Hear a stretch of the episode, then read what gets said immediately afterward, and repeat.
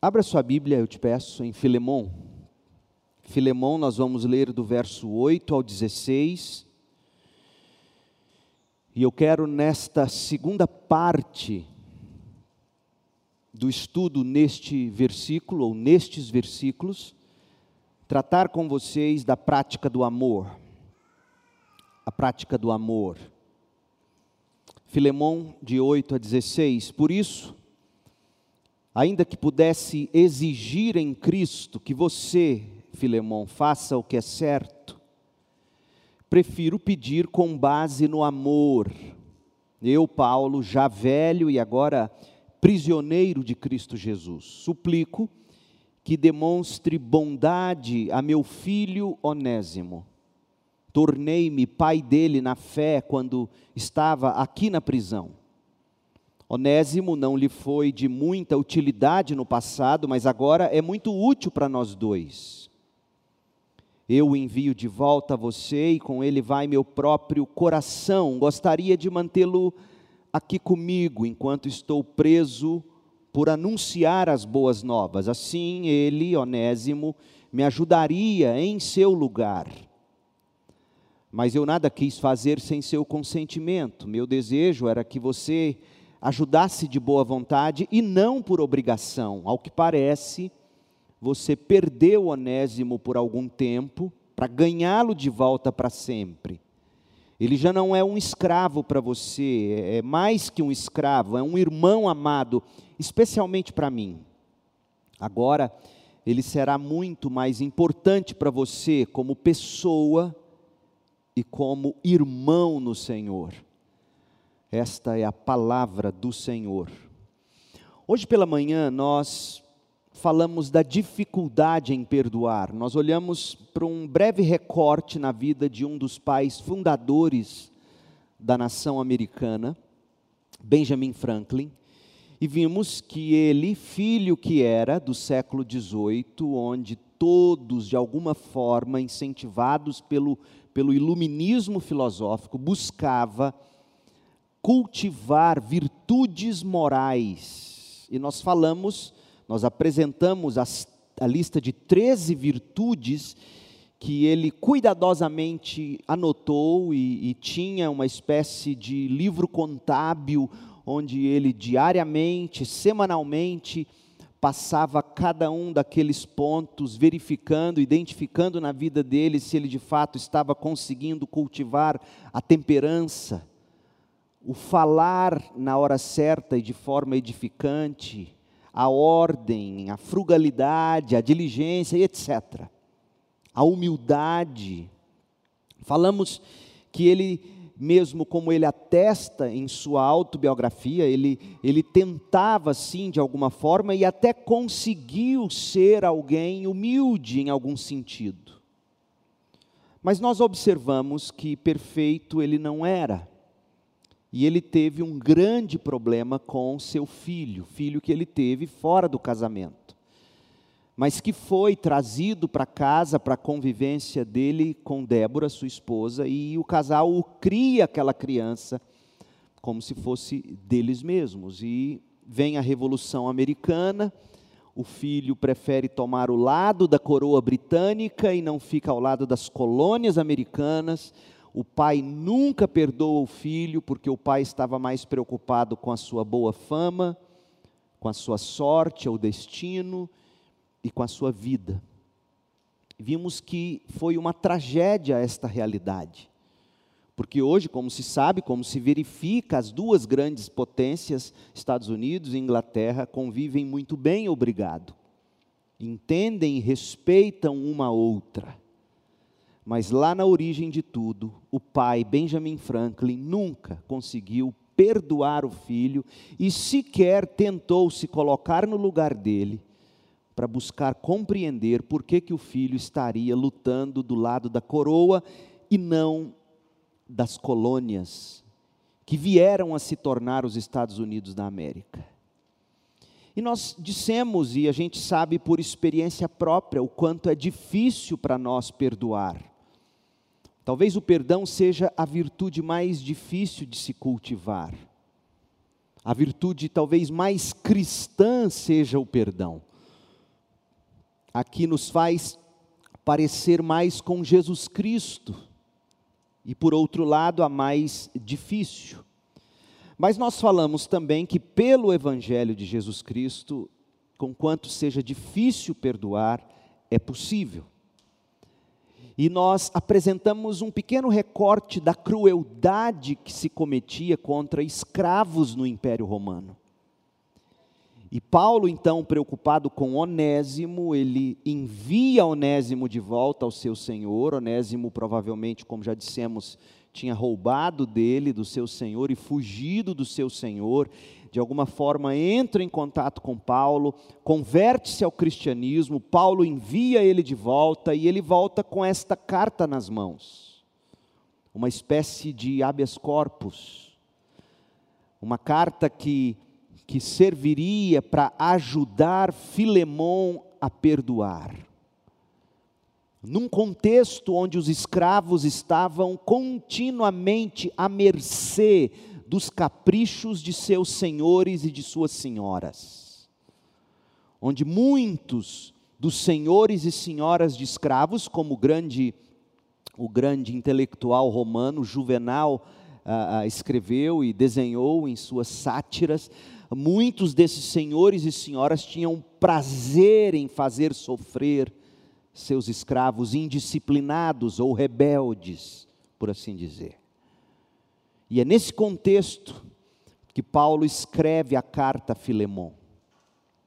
A carta a Filemão nos presta um belo testemunho do poder do Evangelho de Cristo para curar o coração da gente para restaurar relacionamentos e para construir uma nova cultura no meio do caos de injustiça que era o Império Romano e ainda o é o mundo contemporâneo um mundo de injustiça.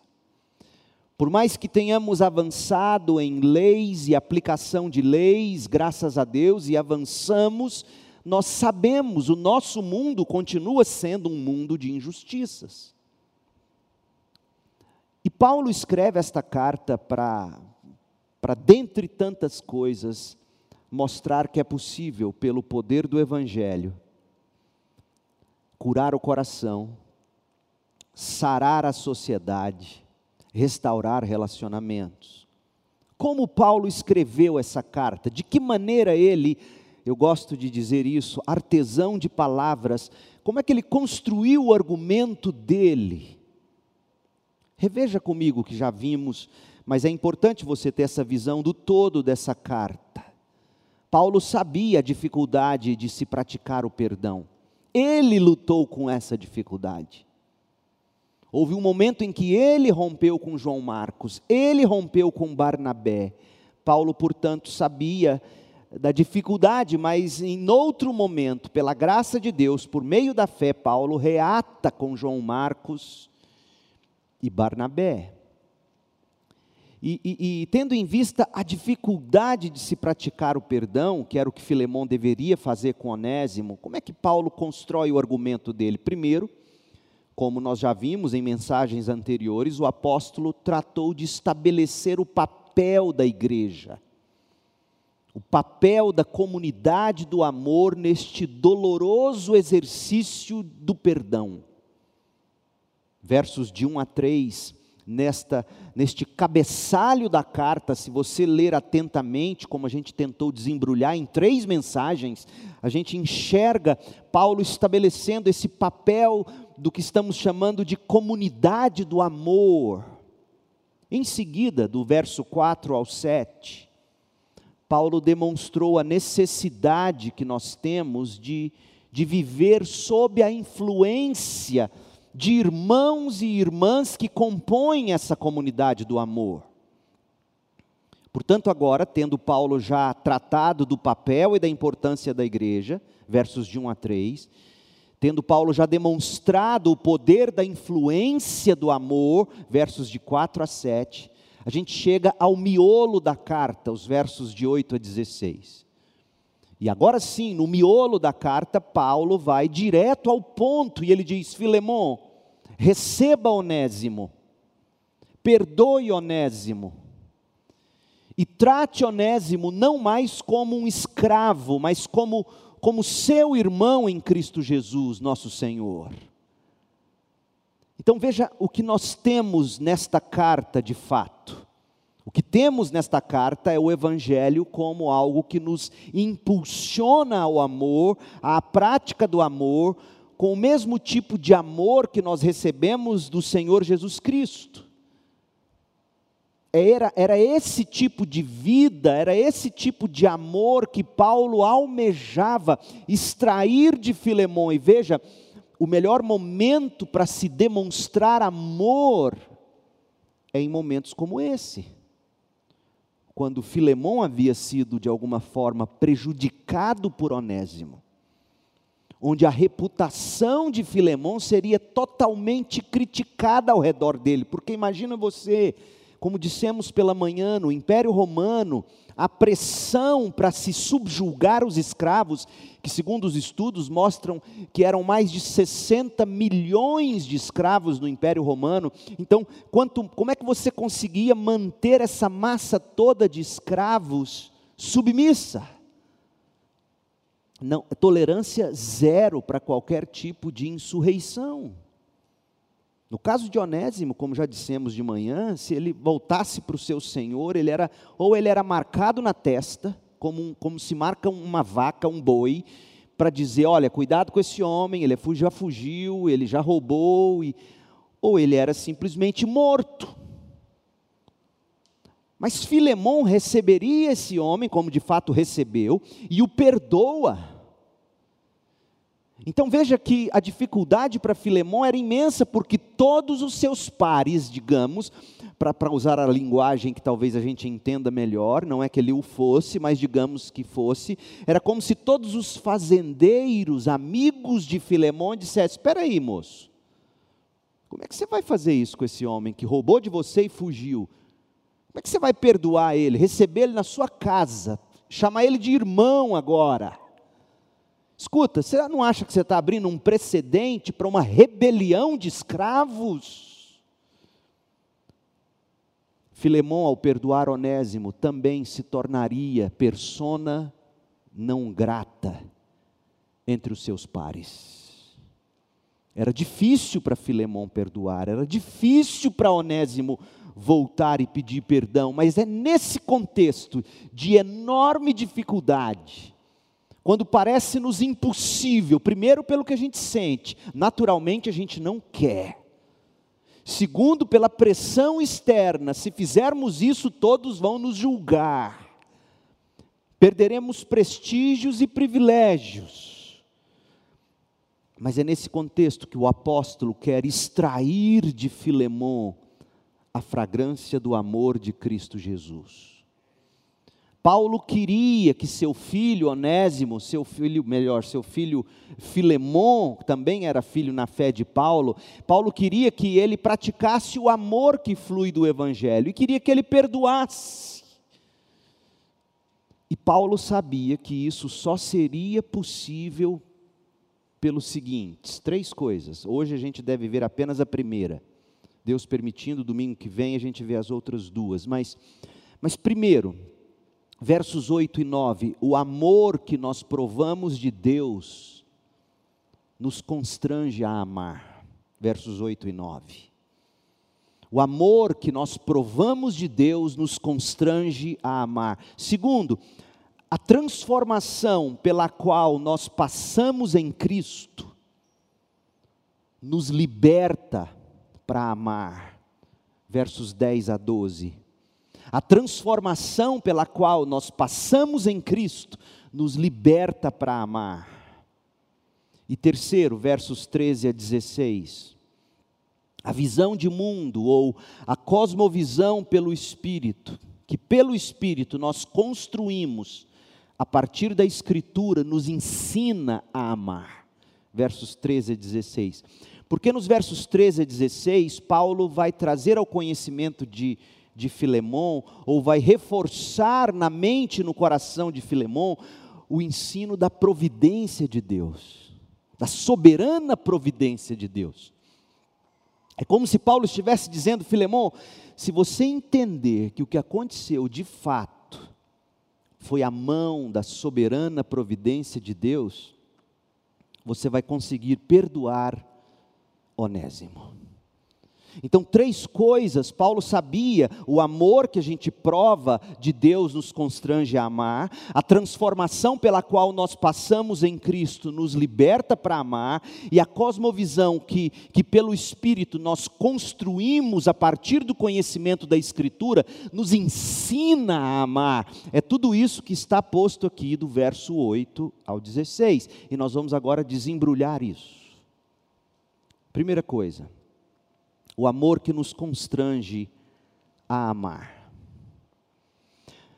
Para a gente conseguir praticar a fé e as boas obras, que é o que se espera de um cristão, para nós sermos capazes de amar, porque Paulo vai dizer noutra carta que a, a toda a lei, portanto, toda a fé cristã se resume num só mandamento: amar amar o Senhor teu Deus com toda a tua força, com toda a tua alma, com todo o seu entendimento, com toda a sua mente. Amar ao Senhor teu Deus com tudo que você faz, representando assim aquela primeira tábua dos dez mandamentos. E amarás o Senhor, o seu próximo como a si mesmo, representando aquela segunda tábua dos dez mandamentos.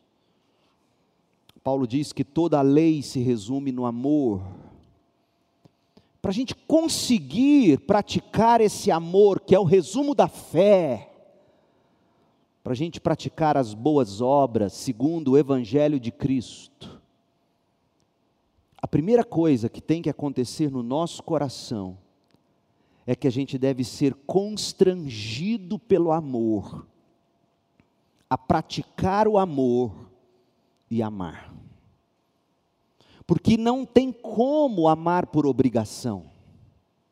Amor é algo que, que nos constrange, que nos impulsiona a fazer algo pelo outro. É, é algo que é até difícil de se explicar. E é isso que Paulo evoca aqui nos versos 8 e 9. Ouça, versos 8 e 9. Filemão. Por isso, por isso que, com base em tudo que Paulo discorreu até o verso 7, Lembra, Paulo falou da comunidade do amor, de 1 a 3, Paulo falou ah, ah, da influência do amor, de, 7 a, a, de, de 4 a 7, e Paulo também, quando fala da influência do amor, Paulo enaltece algumas qualidades de Filemão, então, por tudo isso que Paulo escreveu até o verso 7, que eu já disse e repito, que a gente geralmente não dá muito valor, porque a gente é tão prático e pragmático, que a gente quer que o pastor, por exemplo, chegue aqui e apenas diga o que fazer e o que não fazer. O que passa disso é teologia que não serve para o dia a dia. Infelizmente, muita gente pensa assim, mas cristianismo não é isso. Uma carta de apenas 25 versículos, uma carta extremamente prática. Você veja que Paulo gastou sete versículos com introdução. Que não é mera introdução, eu espero que você tenha visto isso, se você ouviu as mensagens que a gente estudou até aqui. Então, com base em tudo que ele diz, ou disse, agora ouça o que ele vai dizer. Ainda que, verso 8, prefiro, verso 9, Veja aí, por você, abra sua Bíblia, olha para a Bíblia, não olhe para mim. Esquece a minha gravata borboleta e olhe para as Escrituras. Por isso, ainda que, verso 8, prefiro, verso 9, eu estou lendo na NVT. Ainda que o que? E prefere o que, Paulo? ainda que eu pudesse exigir. Verso 9: prefiro pedir. Ainda que eu pudesse exigir em Cristo que você faça o que é certo, eu prefiro pedir com base no amor. Eu, Paulo, já velho e agora prisioneiro de Cristo Jesus. Observe com atenção o tom do apelo de Paulo. Paulo, no verso 8, reconhece que o papel dele é ser porta-voz inspirado de Cristo Jesus. E nesse papel de embaixador de Deus e de Cristo, é, Efésios 6, 20, 2 Coríntios 5, 20, nesse papel de, de ministro da reconciliação, 2 Coríntios 5, 19 a 20, o apóstolo tinha autoridade, veja você, para exigir obediência de Filemon. Verso 8: ainda que pudesse exigir. É interessante, porque o grego aqui é epitasso.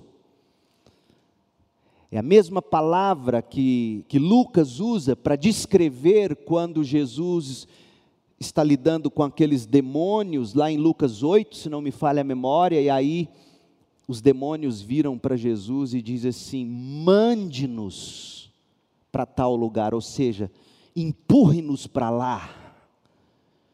A força do verbo aqui é imensa, epitaço. Ainda que eu pudesse mandar, Filemão, ainda que eu pudesse dar uma voz de comando, ainda que eu pudesse te ordenar em Cristo Jesus, que você faça o que é certo em que pese toda a minha autoridade, todo o meu direito apostólico, eu prefiro, verso 9, pedir com base no amor. É interessante porque a construção dessas palavras no original grego, que é o texto, eh, na forma como Paulo escreveu, é, é, não, não aparece esse com base. Essa palavra é um acréscimo do tradutor para a gente entender, porque literalmente o grego diz assim: parakalel agape. Paulo está dizendo assim: eu prefiro chamar você para o lado no amor, eu prefiro falar no amor, eu prefiro solicitar no amor. Ainda que eu pudesse dar uma voz de comando, mandar você fazer o que é certo, com base na minha autoridade apostólica, eu, Paulo, já velho, prisioneiro de Cristo, ainda que eu pudesse exigir o que é certo de você, eu prefiro chamar você para o lado, no amor. Por que, que Paulo faz isso? Porque uma ordem, com quanto seja necessário muitas vezes, uma ordem não nos constrange a amar, mas uma atitude de amor nos constrange a amar. Foi o que o nosso Deus fez. Ele não apenas nos entregou mandamentos, ele nos enviou seu próprio Filho, Jesus Cristo, que em si mesmo encarnou, viveu os mandamentos com atitude de humildade, de mansidão, viveu de uma maneira que, se nós tivermos olhos para enxergar como ele viveu e como está posto nos evangelhos, Mateus, Marcos, Lucas e João, se nós tivermos olhos espirituais para enxergar, abertos pelo Espírito, isso nos constrange. E Paulo entendeu isso porque Paulo era um homem da lei, antes de Paulo ser cristão, não havia ninguém senão o seu mestre Gamaliel, que sabia mais do que ele sobre a lei, sobre mandamentos, sobre as, as ordens de Deus, e Paulo sabe que por anos e anos, estudante da lei apenas, todo aquele conhecimento nunca, jamais o constrangeu a amar. Pelo contrário, ele perseguia cristãos, ele matava cristãos, mandava matar cristãos, e quando não se matava, ele mesmo ia lá, como ele tentou ir no caminho lá para para onde ele iria encontrar alguns cristãos, e, e o próprio Cristo aparece para ele e diz: Paulo, por que, que você está me perseguindo? Paulo sabia que uma ordem nem sempre ou quase nunca nos constrange a amar, mas uma atitude de amor sim. Por isso, por isso que, por exemplo, não dá para ser pastor dando ordens. líder que dá ordens simplesmente, top-down, como se diz na linguagem das empresas. Houve o tempo em que isso funcionava. Hoje é chamar para um canto em amor. E Paulo já entendia isso. Agora, é, é, importante outra coisa, você enxergar isso. Apesar de nossa versão bíblica trazer como tradução, aí no verso 9, veja aí, verso 9, eu, Paulo, velho. Sabe qual é a palavra que está no grego para velho? Veja como você já sabe grego presbites.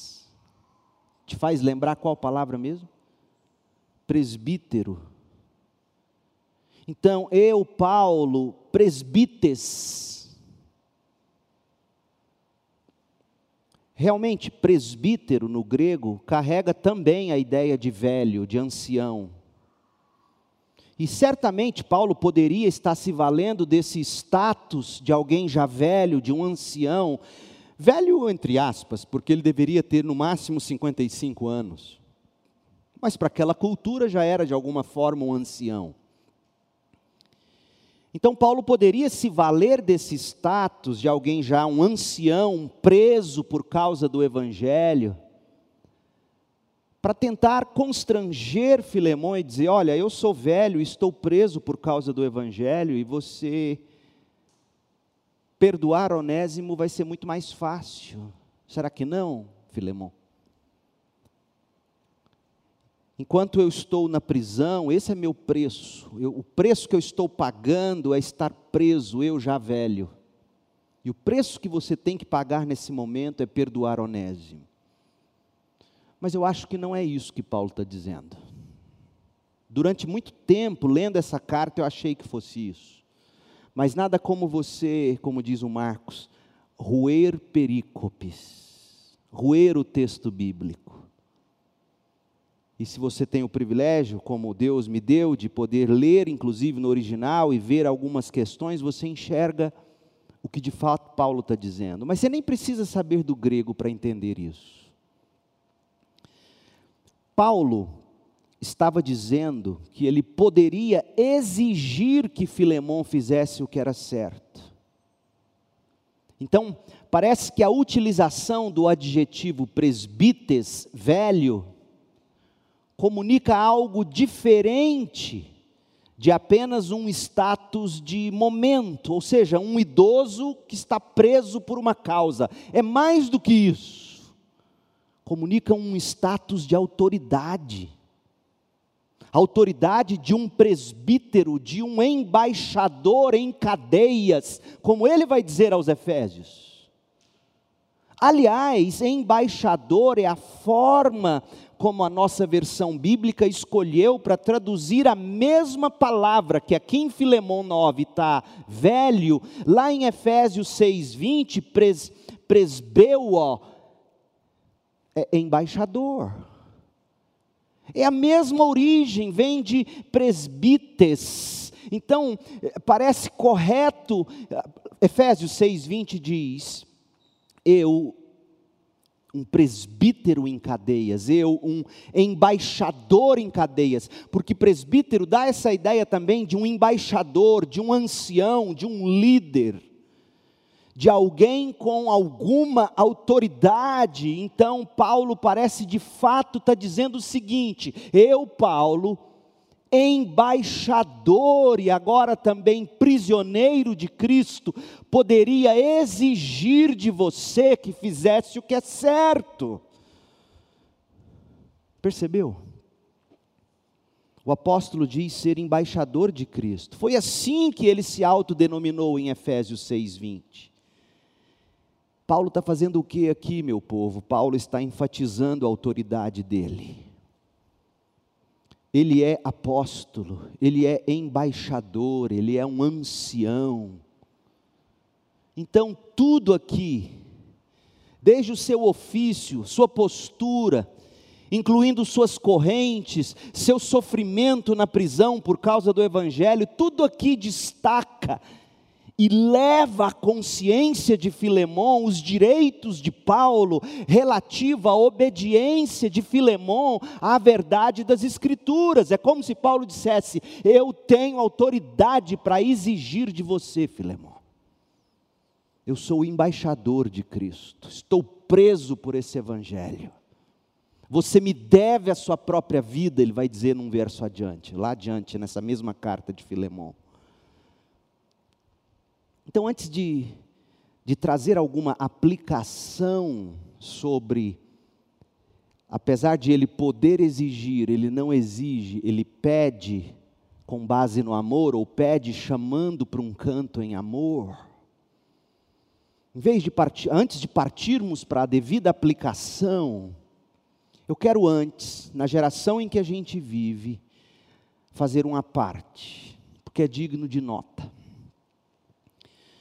Quando nós nos tornamos cristãos, a autoridade apostólica deve nos compelir, ou mesmo nos obrigar a fazer o que é certo pelos parâmetros da Bíblia. É isso que Paulo diz nas entrelinhas aqui. Filemão, você é crente, você já professou sua fé. Você tem a obrigação de fazer o que é certo. Um cristão deve se submeter e se sujeitar à autoridade de Cristo, que fala a nós ainda hoje através dos profetas e dos apóstolos nas Sagradas Escrituras. Todos nós somos e devemos ser em Cristo crentes submissos à palavra de Deus.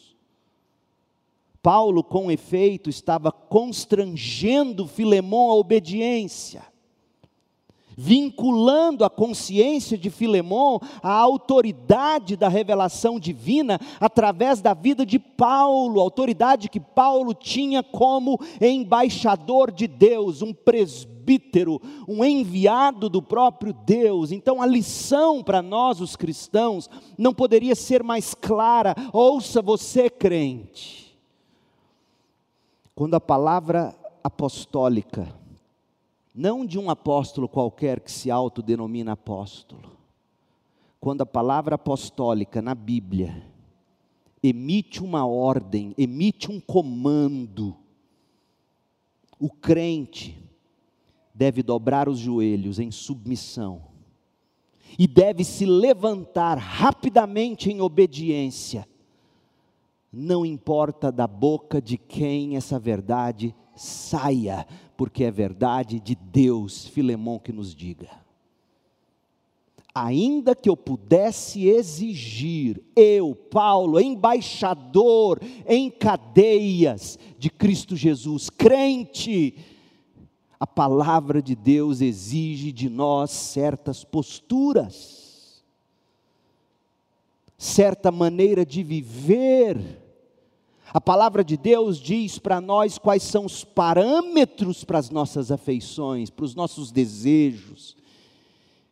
E sempre, todas as vezes que nossos desejos, afeições, atitudes não estão em consonância com as Escrituras, não são as Escrituras que estão erradas, é algo em nós que precisa ser quebrado ou moldado, conforme cantamos, pelas mãos do oleiro a imagem do que Cristo quer. E Paulo está dizendo, Paulo está lembrando Filemão disso. Olha, Filemão, eu posso te exigir, eu, apóstolo, enviado de Cristo Jesus. Mas vamos ser honestos, é tão difícil para nós nos submetermos aos imperativos de Deus. É muito difícil. Nós não gostamos disso.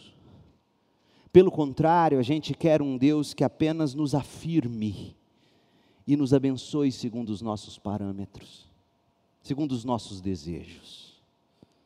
E veja que o que Deus estava requerendo de Filemão era algo duríssimo. Você já sentiu Deus pedindo para você algo dificílimo? Você não é o primeiro e nem será o último. Filemão, como eu já disse, poderia ser inclusive de alguma forma punido pela sociedade. Como é que ele iria tratar um escravo daquele jeito? Um escravo que roubou e fugiu. Ele estaria abrindo um precedente para uma enorme revolta entre escravos, que sairia do controle das autoridades. E Paulo sabia disso. E Paulo diz: em que pese todas as consequências, em que pese seu coração não querer, a palavra de Deus diz o que é certo e você tem que obedecer. É muito difícil.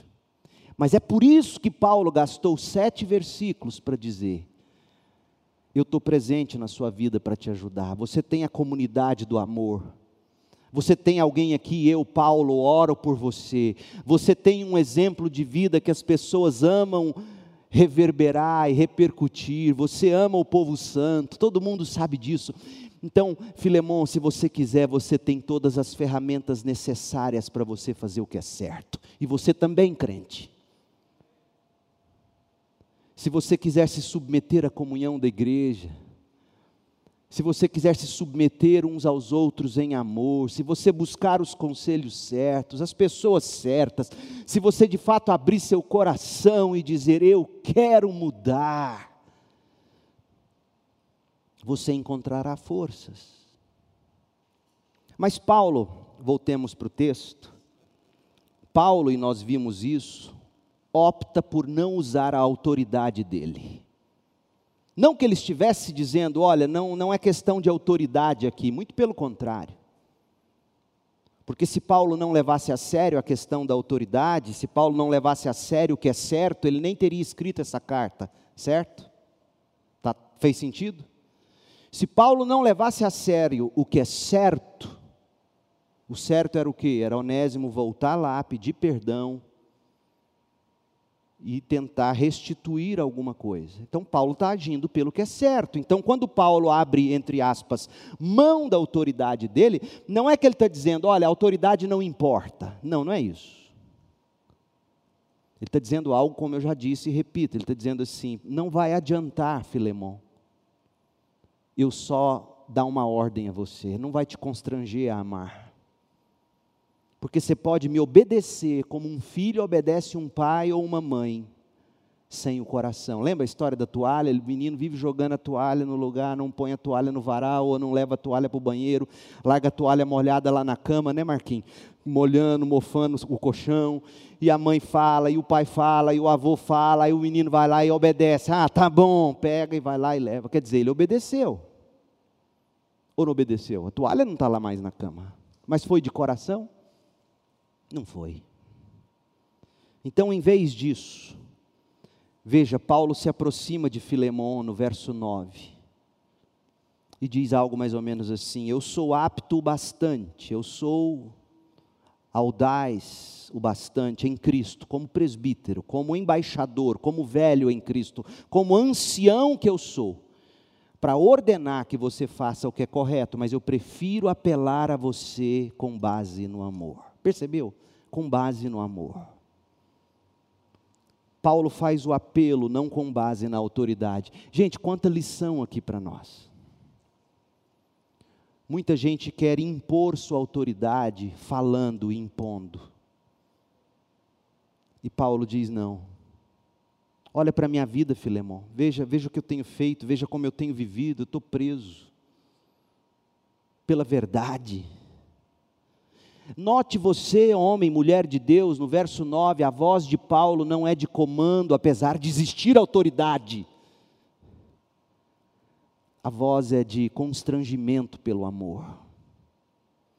Isso aqui que salvaria casamentos. Se as pessoas deixassem de querer impor a verdade, mesmo elas tendo razão. Paulo tinha razão. Ele não chega impondo a vontade dele, ele diz: Filemão, vamos agir pela lei do amor. Amor que tinha sido uma característica marcante da vida de Filemão desde a conversão dele. Paulo até elogiou Filemão no versículo 5. Inclusive, Paulo expressou a alegria e o conforto que ele sentia quando ele ouvia dizer o quanto a bondade e o amor de Filemão refrigeravam ou revigoravam o coração do povo santo, versículo 7. Paulo, portanto, sabia que Filemão era um líder cristão fiel e piedoso, alguém que se destacava acima da média por causa de seu amor sacrificial, generoso e fiel por todo o povo de Deus. Fruto da fé que ele tinha em Jesus Cristo. Versículo 5. E é também o amor que a gente ouve pulsar no coração do apóstolo Paulo aqui nesses versículos ele declara seu amor por Onésimo, ele chama Onésimo de filho. Verso 10: Filho, ele ganhou esse homem para Cristo lá na prisão. Verso 10. No verso 12, Paulo diz que Onésimo é como se fosse o próprio coração dele. Ele está dizendo, Filemão, quando você receber Onésimo aí, na verdade você está recebendo o meu coração, cheio de amor por esse homem verso 12. E aqui, homens, fica uma lição tremenda para nós, homens, que não sabemos dizer o quanto nós amamos outros homens em Cristo. Deixa de ser macho um pouquinho e seja crente. Crente diz: Eu te amo. Crente diz: Eu carrego o Tiago no meu coração. É isso que Paulo está fazendo. Eu amo o Tiago, ferir o Tiago é ferir a mim, e eu quero que você saiba disso. Amor, é possível nutrir amizade sincera em amor, coisa que o mundo desconhece. As pessoas não sabem se relacionar por puro amor, mas mero interesse. Pense comigo, gente, pense comigo o que Onésimo tinha a oferecer em troca para Paulo. Pense comigo. Escravo fugitivo no Império Romano, Paulo precisava, na verdade, era estar com um grande amigo ali do palácio de César, para ele poder fazer uma média com esse homem, talvez agora crente, ou essa mulher agora crente, para ele conseguir ali um habeas corpus e ó, sair da cadeia. Mas não, ele está gastando o tempo dele com um escravo ladrão fugitivo. Ele está fazendo mais média com Onésimo do que com o homem do dinheiro, Filemão. Você já parou para pensar? Porque a amizade dele com Filemão poderia acabar ali se Filemão não fosse crente mesmo. Espera aí, Paulo. Você tem noção do que você está pedindo para mim, mandando esse escravo aqui, que roubou de mim e fugiu? Você tem noção? Acabou nossa amizade. E Paulo diz: Eu tenho noção. Não chegou a esses termos, graças a Deus, mas Paulo tinha essa noção, mas e Paulo prefere dizer: Olha, é meu filho na fé, eu tenho um grande apreço por ele, ganhei ele em Cristo, ele é o meu próprio coração. Ô oh, homem de Deus, aprenda a amar desse jeito e a dizer essas coisas. Verso 16 de Filemão, Paulo ainda diz: Ele é um irmão amado, especialmente para mim. Não se trata de, desculpe a expressão vulgar, não se trata de puxar saco de Onésimo e não gostar de Filemão. Ah, se o pastor Leandro tivesse tentando curar uma situação assim, dizendo: Olha, perdoe, eu amo Onésimo, deixa eu te ajudar, você está equivocado. A pessoa logo diria para mim, o Filemão da igreja diria assim: o senhor está puxando saco, senhor... E, e, e me diria todos os adjetivos. Para você também, se você estivesse no lugar de Paulo. Tente ser um Paulo numa situação como essa, para você ver os estilhaços que resbalam em você, que atingem você. Mas é a coisa certa a se fazer. É carregar o outro no coração, é, é colocar a sua própria reputação em risco pelo outro. Isso é ser cristão. É ser Onesíforo que procurou por Paulo, não se envergonhou das cadeias dele, e até encontrar e reanimava o coração de Paulo, segundo Timóteo 1, versos 16 a 18. E aqui Paulo está sendo isso para Onésimo. As palavras de Paulo não eram vazias, não eram palavras de um puxa-saco, eram palavras de um crente não eram palavras levianas, carregadas de algum tipo de, de bajulação para conseguir o que ele queria em troca, não, era de coração. E Filemão deveria seguir aquele exemplo. Paulo tinha uma autoridade que nenhum ministro, nenhum pastor, nenhum presbítero, nenhum servo da palavra de Deus hoje tem. Isso tem que ser dito. Ele era o apóstolo de Jesus Cristo. Ele era porta-voz diretamente autorizado da parte de Deus e de Cristo Jesus, inspirado pelo Espírito Santo a falar a palavra de Deus.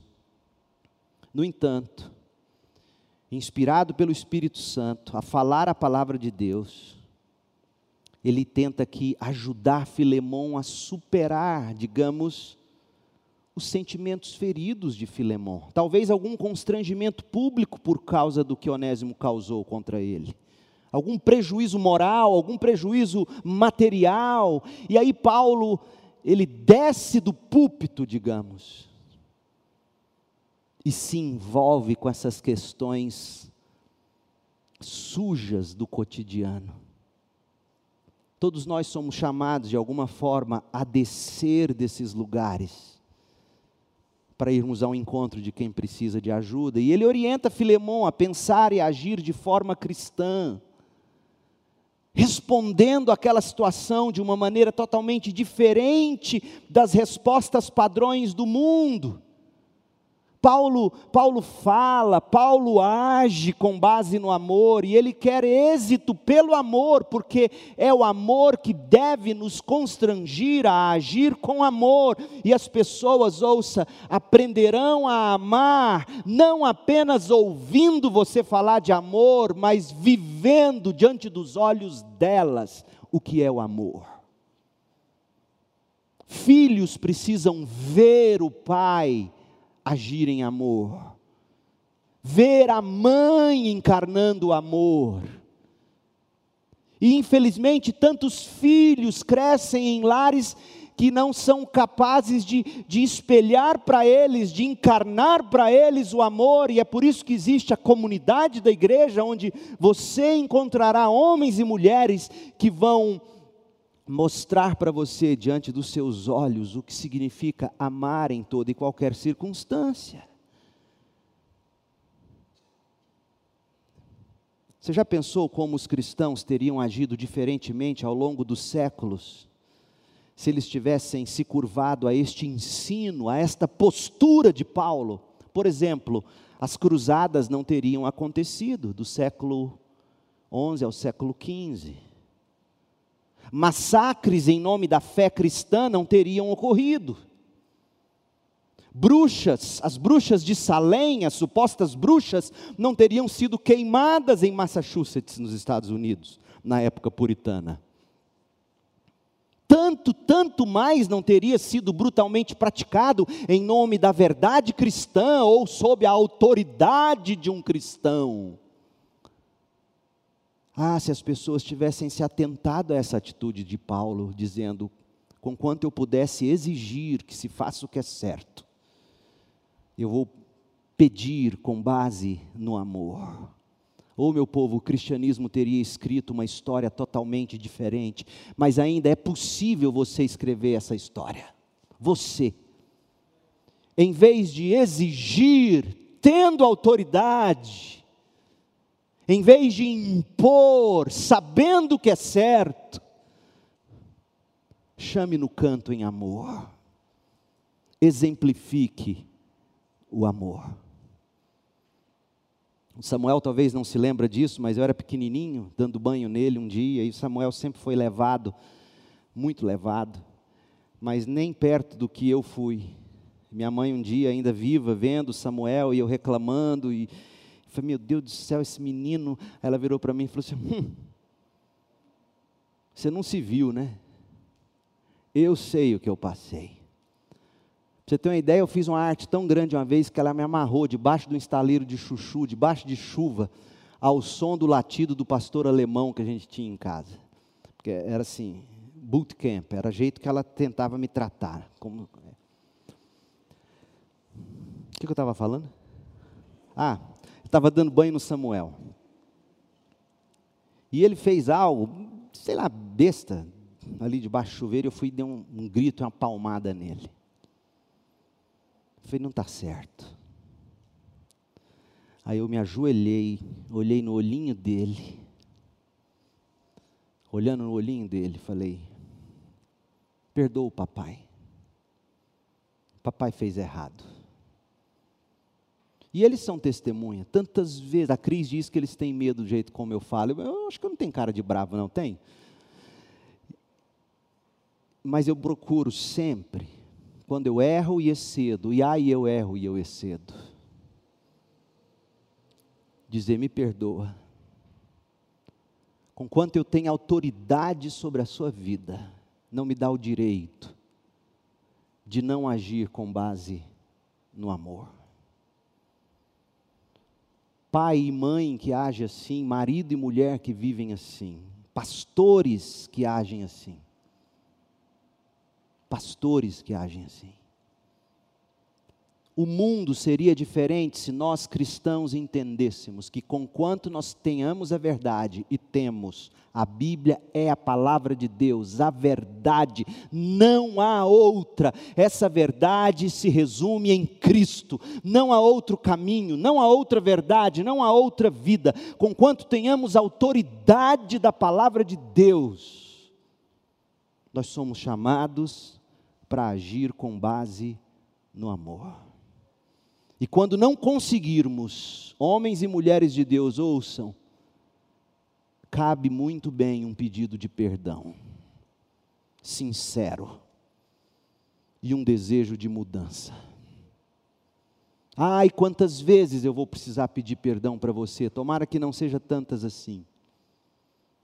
E quantas vezes você vai precisar pedir perdão para mim ou para alguém?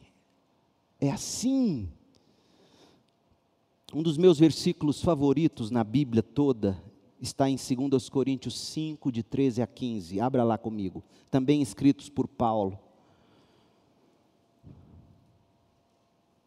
Ele diz assim, 2 Coríntios 5, de 13 a 15.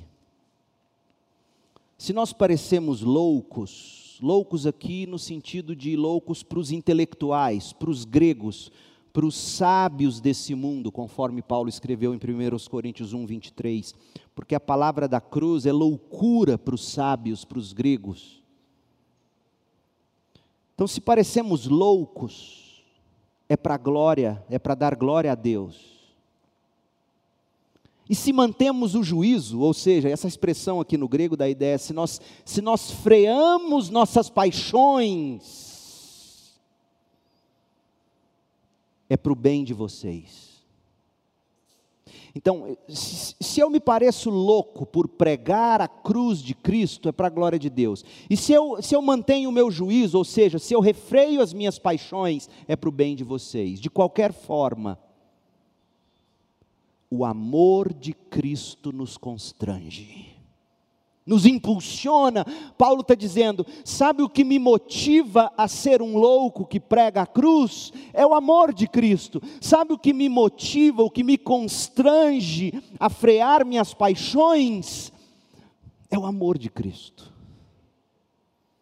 É o amor de Cristo que me constrange, porque cremos que Cristo morreu por todos, também cremos que todos morreram Cristo morreu por todos para que os que recebem sua nova vida, ouça crente, não vivam mais para si mesmos, mas para Cristo, constrangidos pelo amor dele que morreu e ressuscitou por nós. O amor de Cristo que nos impulsiona ou constrange é o que nos move a não mais viver para nós mesmos o que, que te constrange? A opinião dos outros? Gente, quantas pessoas escravas de sua imagem, sua autoimagem.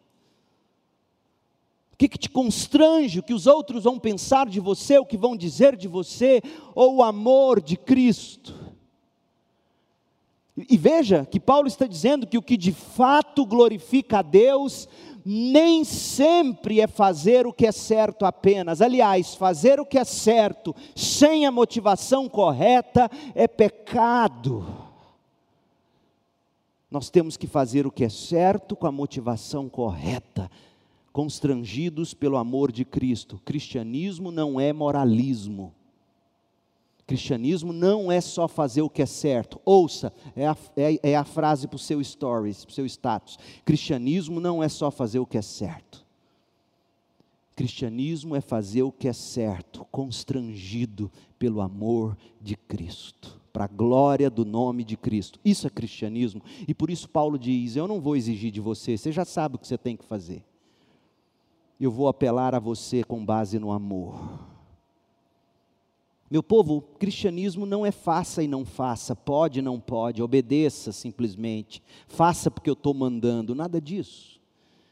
Cristianismo é cabeça e coração, é ter uma nova maneira de pensar, é ter um novo coração que se constrange a amar. E a pergunta que eu te faço é: você tem esse coração constrangido por Cristo?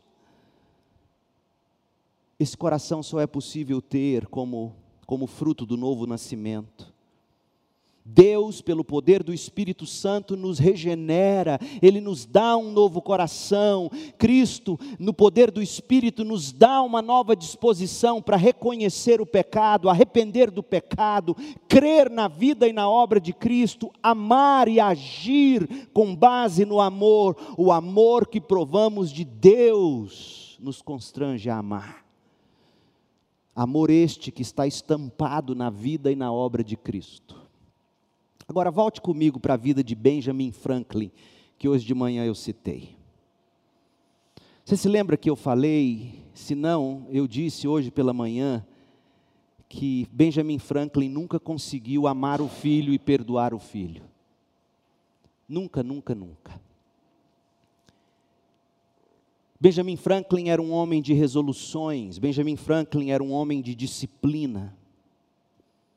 Benjamin Franklin buscava cultivar as virtudes morais, mas ele fracassou e talvez ele tenha fracassado por nunca ter provado do amor de Deus em Jesus Cristo. Para buscar viver uma vida moral, ele, na verdade, ele tentou viver a vida dele, as virtudes dele, na força da sua própria vontade. Realmente, ele fez muita coisa e conseguiu muito êxito, como a maioria dos homens que tentam ser virtuosos. Benjamin Franklin foi mais ético e moral do que a maioria dos homens contemporâneos. Mas ouça, Benjamin Franklin não era alguém movido pelo amor de Cristo. Quer ver uma coisa? Nada como as palavras de um homem para denunciá-lo Benjamin Franklin, ele era amigo pessoal, talvez você não saiba disso. Esse homem, Benjamin Franklin, um dos pais fundadores dos Estados Unidos. Uma espécie de agnóstico, cria num, num soberano criador, mas que criou e, e largou o mundo sem nenhuma intervenção sobrenatural. Esse Benjamin Franklin, ele era amigo pessoal de George Whitfield. George Whitfield foi um pastor anglicano itinerante que ajudou a espalhar o primeiro grande avivamento na Grã-Bretanha e principalmente nas colônias norte-americanas. Benjamin Franklin admirava ouvir George Whitfield pregar. E na autobiografia dele, Benjamin Franklin escreveu o seguinte: Ouvir George Whitfield Escuta, olha que interessante. Ouvir George Whitfield era um prazer muito semelhante ao que se obtém ouvindo uma excelente peça de música. Essa era a impressão que ele tinha de Benjamin, de, de George Whitfield. Mas ouça, Benjamin Franklin admirava apenas o caráter e a eloquência do homem de Deus, George Whitfield. Porque Benjamin Franklin, de fato, quando ele se referia aos cristãos, ele chamava os cristãos de seita. E tudo o que ele fazia e fez em favor de George Whitfield ou de qualquer outra pessoa não passava de gentileza ou generosidade humanista mesmo. Ouça o que Benjamin Franklin escreveu na sua autobiografia. Eu quero que você preste atenção para você ver o que de fato motivava e por que, que ele não conseguiu perdoar o filho. George Whitfield e eu mantínhamos ligação, ou melhor, não mantínhamos ligação religiosa. Ou seja, éramos bons amigos, eu achava lindo ouvi-lo pregar, eu amava ver a convicção dele, mas a fé dele não servia para mim. Nós não tínhamos ligação religiosa. Com efeito, George Whitfield costumava, por muitas vezes, orar pela minha conversão. Mas ele nunca teve a satisfação de crer que as orações fossem ouvidas. Nossa amizade era puramente civil, sincera de ambas as partes e perdurou até a morte de Whitfield. O seu exemplo mostra algo dos termos em que nos entendíamos. Numa das ocasiões em que chegou a Boston, procedente da Inglaterra, foi pra, da Inglaterra para as colônias americanas pregar. Então ele chegou a Boston, ele escreveu-me que viria logo a Filadélfia, mas não sabia onde hospedar-se, pois fora informado que seu velho amigo e anfitrião, o senhor Benezete havia sido removido para Germantown, ou seja, o amigo de George Whitfield na Filadélfia, na casa de quem ele costumava ficar quando ele ia lá, não morava mais lá, tinha mudado para outra cidade. Então ele escreve para Benjamin Franklin, meio que pedindo hospedagem na casa dele. E Benjamin Franklin escreve: Minha resposta foi: Você conhece minha casa? Se puder ajeitar-se em suas modestas acomodações, ele que era um homem humilde, de modesto provavelmente não tinha nada naquela casa, ele era um homem de muito dinheiro. Então, se puder ajeitar-se em suas modestas acomodações, será muito cordialmente recebido. Respondeu-me Whitfield que se eu fizera esse oferecimento em consideração a Cristo, não deixaria de receber recompensa. Ou seja, se o Senhor fizer isso, se o Senhor me ceder sua casa para eu me hospedar, em nome de Cristo, Cristo mesmo o recompensará. Repliquei, diz Benjamin, é, Benjamin Franklin, repliquei, não se iluda, não foi em consideração a Cristo, foi em consideração a você. Um de nossos amigos comuns observou que, sabendo ser costume dos crentes, quando recebiam um favor, transferir o peso da obrigação de seus próprios ombros e colocá-lo no céu, eu havia conseguido fixar Whitfield na terra. A última vez que vi o Sr. Whitfield foi em Londres, quando me consultou sobre seu orfanato e sua intenção de destiná-lo ao estabelecimento de um colégio. Fecha aspas. Você percebeu? Benjamin Franklin não agia movido pelo amor de Cristo. Ele agia por mera obrigação imposta pela virtude moral. Ele era um, um grande kantiano. Não agia com base no amor de Cristo e por isso ele nunca conseguiu perdoar o filho.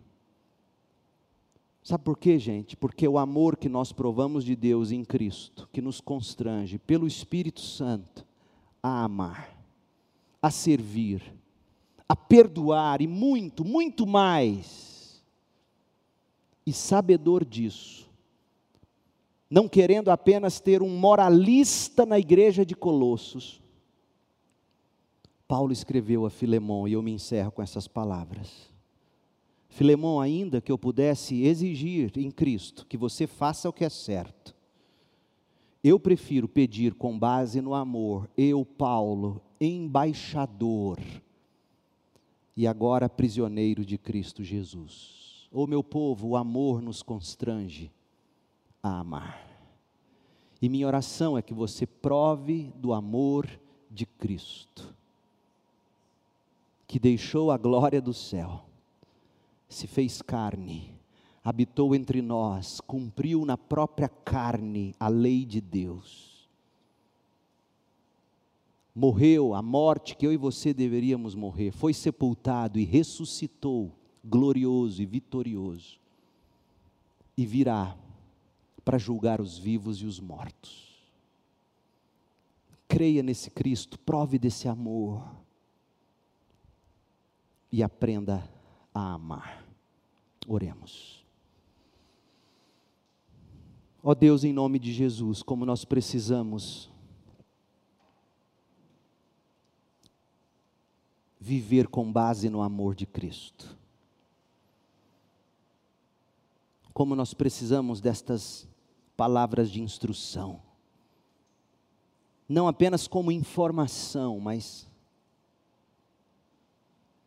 mas como conteúdo que nos transforma.